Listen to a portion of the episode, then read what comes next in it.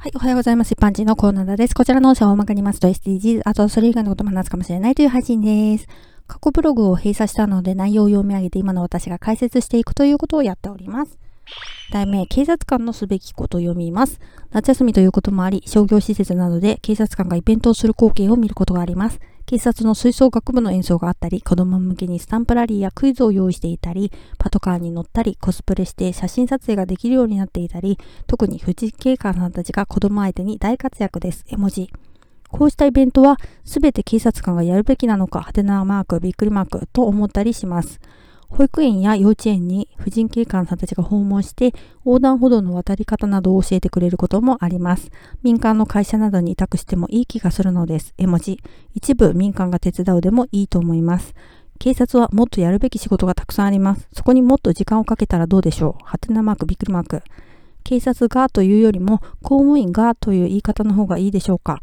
効率悪く手際が悪いと一般的に言われていますね。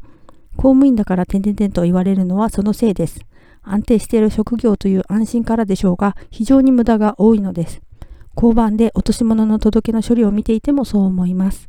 どんどん民間と一緒に取り組めば、新しい視点で今までにない新しいことに取り組めるかもしれません。絵文字。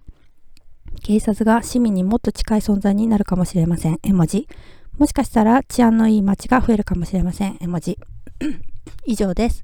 大人になってから知ったんですけれども、警察の吹奏楽団は専属の演奏家集団なんですよね。自衛隊もそうですね。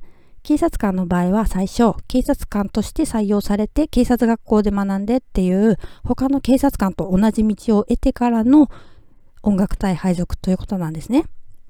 前の職場で音楽隊員になりたいとかではなかったですけど、警察学校が辛くて辞めたっていう人がいたんで、音楽隊員になりたくて警察官を選んだっていう人は道のりがかなり険しいかもしれませんね。